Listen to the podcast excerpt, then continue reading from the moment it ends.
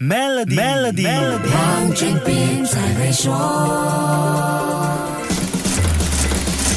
你好，我是黄俊斌。就在 Binance 宣布取消对 FTX 的收购，原本以为币圈会出现的一次重量级百五式拯救行动也烟消云散，而整个事件的后果影响范围是超出想象的。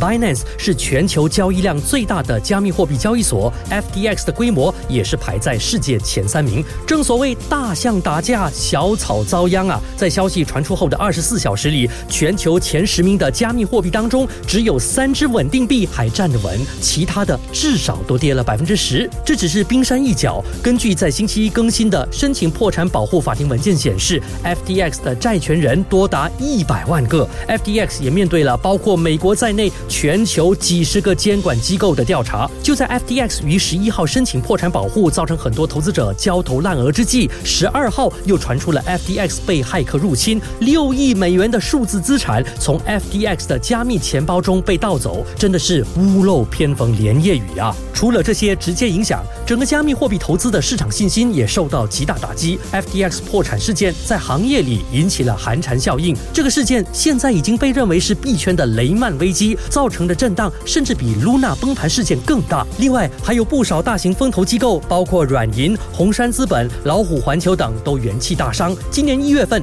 ，FTX 以三百二十亿美元的估值获得了四亿美元的融资。现在，软银宣布把投进。去的一亿美元减记为零，红杉资本也在十一月九号发邮件说，把在 FTX 的投资价值减记为零。很明显，FTX 崩盘已经产生蝴蝶效应，波及币圈以外的市场。那么，曾经被视为币圈天之骄子的 FTX 创始人又如何了呢？他又是怎么样跌落神台的呢？守住下星期一，Melody 黄俊斌才会说。